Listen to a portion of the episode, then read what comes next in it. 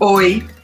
Hoje, aqui no Além do Trivial, eu vou entrevistar uma chefe que é uma mulher fantástica. Ela começou estudando, trabalhou com grandes chefes de cozinha, foi descobrindo o espaço dela, teve uns três, quatro restaurantes, até que ela descobriu qual era a receita de sucesso dela. E aí ela criou um restaurante de uma forma completamente diferente, que funciona poucas vezes por mês, sempre com uns menus inusitados, onde ela fez um estudo sobre os biomas, que ela fez um programa de TV, ela viajou o Brasil inteiro. Então, assim, quando você come a comida dessa chefe, você meio que alimenta também seu espírito, sabe? Você se sente até mais bonita. Hoje, gente, eu vou ter o prazer de chamar essa ativista politizada, colocada, maravilhosa, Bel Coelho.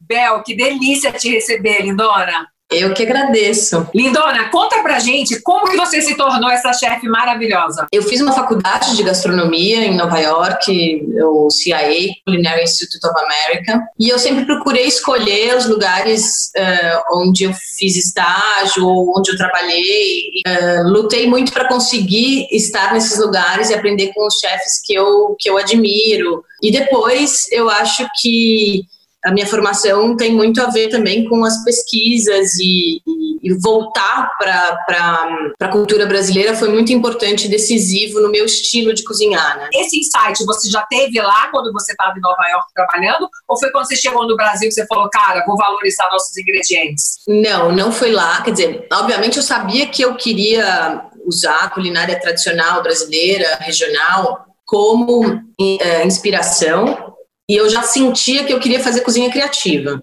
É, antes de ir para Nova York, eu fiz um estágio com o Lohan, que também valoriza produtos brasileiros, né? E aí essa coisa só se intensificou. Depois eu acho que teve uma segunda, um segundo acontecimento na minha vida que foi conhecer o Paulo Martins. Ele me levou para Belém, me apaixonei pelas frutas uh, nativas da Amazônia. Eu levei o Jordi Roca, que é um grande uh, confeiteiro. Ele também me abriu outras portas de, de criatividade, também eu devo muito a ele.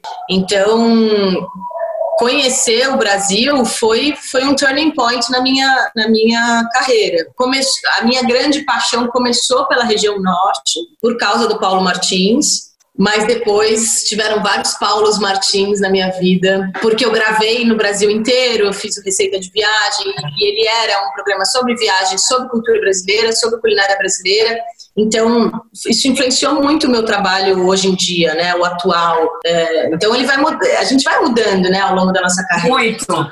É, muito, tem gente muito. que é mais linear e, e, tudo bem também, mas é, eu acho que como eu me propus a fazer uma cozinha mais criativa, de criar as minhas receitas, esse tipo de vivência e experiência, eles são é, um material riquíssimo, né? Dá para sentir que você tem muito prazer cada vez que você cria um menu, é, a, temporada do menu que você faz. É, é, muito legal, porque você abre alguns dias da semana, algumas vezes por mês, não é isso? É, eu abro duas semanas por mês, normalmente. Eu faço só o menu e as pessoas fazem a reserva com antecedência. Então, eu vendo tudo antes de, de abrir, o que é, é, muito bom do ponto de vista também do desperdício e dessa coisa também da reserva, de cair reserva, que pra gente é um terror, né? Quando uma reserva ah, cai. Que horror! Mas o que eu faço é eu cobro com antecedência e tem funcionado bem dessa forma. E normalmente é um menu criado a partir dessa minha dessas minhas pesquisas, da minha última pesquisa, da minha última inspiração.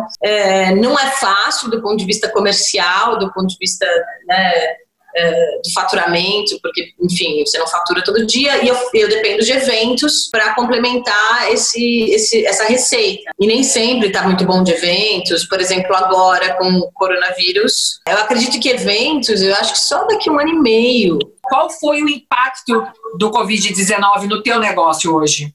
Ah, total, né? Eu tinha uma reserva que eu tô queimando agora porque eu justamente tive que mandar duas pessoas embora. Eu tenho, obviamente, uma equipe muito reduzida, né? Eu tô fazendo deliveries, um, eu tô fazendo uma, umas ações no mês. Na verdade, eu já estava contando com a gente voltar em agosto. Entendi. Então, assim, eu seguraria uma parte do salário até até esse mês. Mas aí depois eu comecei a pensar que é isso, assim, o faturamento não vai voltar como ele era, nem o meu, nem o seu, nem de ninguém. É, então eu ainda tenho dinheiro para mais um mês, 45 dias no máximo. Depois disso, eu não tenho, entendeu? É. Então com certeza eu vou reabrir com protesto, com dívida, com nome sujo. Os clientes, obviamente, é, os que vierem vão vir devagar, vão consumir menos, porque também estão duros. Então a gente vai ter que se reinventar. Você já pensou o que, que você vai fazer, Bel, para se reinventar quando a gente puder abrir, sei lá, junho, julho, agosto, setembro? O que, que você pretende fazer? Eu, então, eu pretendo continuar fazendo esses deliveries, mas não ah. delivery de comida da comida quente na hora. Então, então, você vai me entregar ela fria e eu finalizo ela em casa, é isso? Exatamente. Não, e o dia das, dos, dos namorados eu quero realmente proporcionar uma uma experiência de, de entrada, prato principal e sobremesa. E aí eu já estou criando uma playlist que a pessoa pode ouvir no Spotify, enfim, fazendo o que a gente pode. É, eu acho que, que uma pandemia como essa, ela nos ensina o, é, que a gente não pode mais ignorar esse fato. Porque é isso que eu acho que a gente estava fazendo e vem fazendo, é ignorar o fato de que o coletivo ele é fundamental. Agir como um, né, pensar uh, holisticamente é fundamental. Exato. É tão terra isso, é tão natural. Eu acho que a gente se perdeu, sabe? Porque se todo mundo estiver empoderado e bem, ninguém vai fazer mal para ninguém, né? É. é Não, se é todo mundo tiver a oportunidade, né, de, de, uh, de trabalho, de, de educação, enfim, aí a gente, a gente, a gente evolui como, como sociedade, né? Lindona, eu quero saber uma coisa também. Você chegou a usar algum dos recursos que a MP soltou? É, tem uh, três pessoas que uh, trabalham e uma que trabalhava que, que que estão aplicando para o auxílio emergencial. Tá. Mas basicamente é isso. Eu ainda não precisei um, pedir crédito em banco, ainda estou usando algumas gorduras assim que eu tinha, mas eu não vou ter por muito tempo, não. Assim, até estou usando coisas pessoais mesmo, sabe? Eu penso em fazer um livro. Eu já tenho vários projetos de livro que é sobre o menu dos orixás, sobre o menu dos biomas. Legal. Só que esses vão, vão ser adiados um pouco mais, porque talvez seja mais urgente a gente ter um livro de receitas fáceis, simples e nutritivas do que qualquer outra coisa. Sem dúvida, porque uma coisa que eu acho também muito legal que está rolando o movimento agora é das pessoas cozinharem em casa. Elas estão lá, estão trancadas, elas têm que cozinhar, elas estão buscando receitas. Eu mesma te confesso, cara, com tantos restaurantes como eu tinha, trabalhando que nem uma louca, eu tive que contratar uma colaboradora que cozinhava em casa. Então, eu não cozinhava em casa há muito tempo, eu não lembrava como ligava o fogão. É... Você chegou a fazer as contas, cara, de quanto tempo você vai precisar para se refazer desse tempo fechado? Eu acho que só em janeiro. Talvez, é. talvez mais para frente. É, janeiro, janeiro eu tendo a achar que é otimista. Você aí está sendo mais otimista do que eu. Estou na reza brava, bem forte também. é bom apelar, é bom apelar para fé também. Porra, caramba! Eu apelo. Mas eu, eu, vou te falar que, assim, basta, basta a gente acreditar em Darwin para entender algumas coisas e saber que umas dependem da outra. Está na hora dos cientistas entrarem na moda, porque já tiveram os marqueteiros, aí agora estão os chefes. Eu, eu torço muito para que agora entre na moda ser cientista, é. porque a gente precisa muito, né? Cara? Cientista e professor, né? Porque eu, eu tô tendo que dar, fazer as atividades escolares é, com o Francisco, principalmente, que está no meio da alfabetização, e isso é muito difícil. Eu não consigo ajudar em nada, porque eu não estudei, né? Eu parei de estudar muito cedo, então eu nem me lembro. Ela faz as perguntas, fala, filha, vamos pesquisar no Google, não vem, não. Essa parte não é. Eu até brinco com meu ex-marido, também o pai da Nova, falo, não, Raí, isso é contigo. Essa parte de estudo é tua, não é minha. Mas tudo bem, é porque ela já está numa idade me melhor, né? Para você é muito mais complicado, né? Os meninos são muito novos, ainda precisam muito de você. É bem diferente da minha situação, né? E como que você está emocionalmente com essa história, cara? Você está conseguindo se manter numa boa? De vez em quando você chora, descabela, tem um ataque? Como que você tá?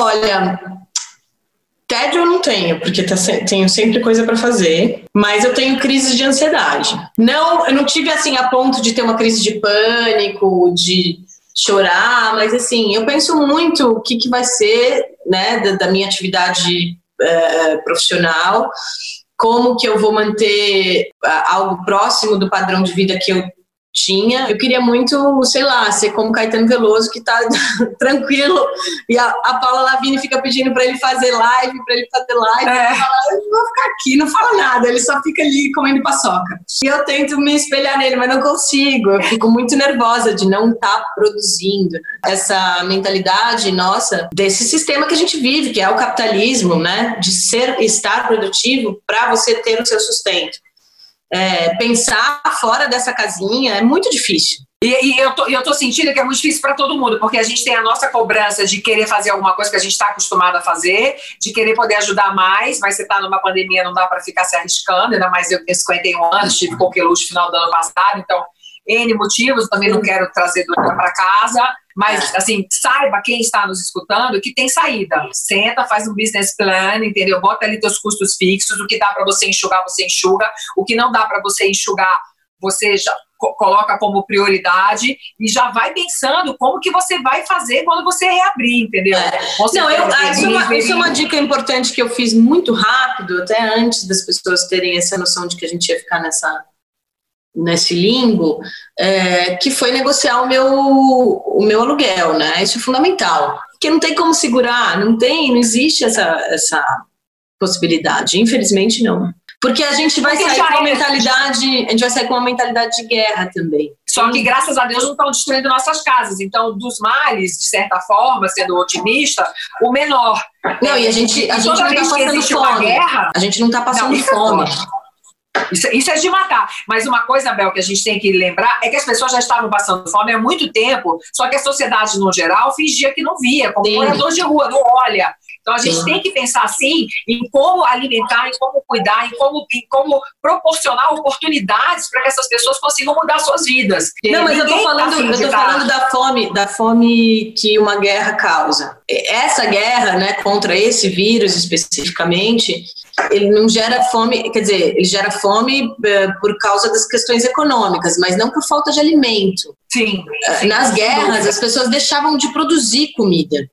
Elas não conseguiam nem produzir comida. E eh, hoje a gente ainda tem, porque não, é uma guerra com um tempo limitado e tal, as guerras duravam anos, né? É, ainda tem muita comida sendo produzida. Inclusive, os caras, as pessoas não sabem, os produtores não sabem nem o que fazer com tanta comida. Mesmo a gente tendo internet, como é que a gente conecta tudo isso? Como é que a gente conecta é, é, pessoas que passam fome, estão passando fome aí por questões econômicas mesmo, não por questão de, de produção, é porque a gente não consegue conectar um produtor que produziu muita coisa, não consegue escoar para a periferia, por exemplo.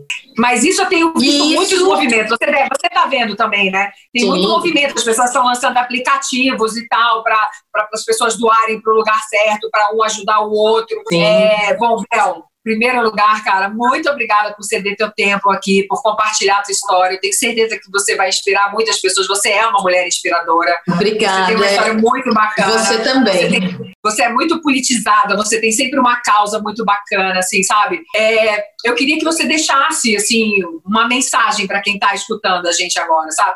Não, a primeira mensagem que, que eu acho fundamental é fique em casa, porque, quer dizer, para quem pode, para quem realmente pode, é, eu acho fundamental porque saúde e vida a gente não tem como, como resgatar. Linda, mensagem mais maravilhosa que você podia dar. Eu assino embaixo, Belzita, maravilhoso. Obrigada, viu, amor? Eu que agradeço. Um beijo enorme. Beijo. Obrigada a você que está com a gente até agora. Espero que vocês tenham gostado tanto quanto eu gostei e que a gente tenha passado algumas dicas legais para você sair dessa bem, tá? E se você tá mal, fique sabendo que a gente também fica mal às vezes, então estamos juntos até nisso. Valeu, gente. Obrigada. Tchau. Tchau.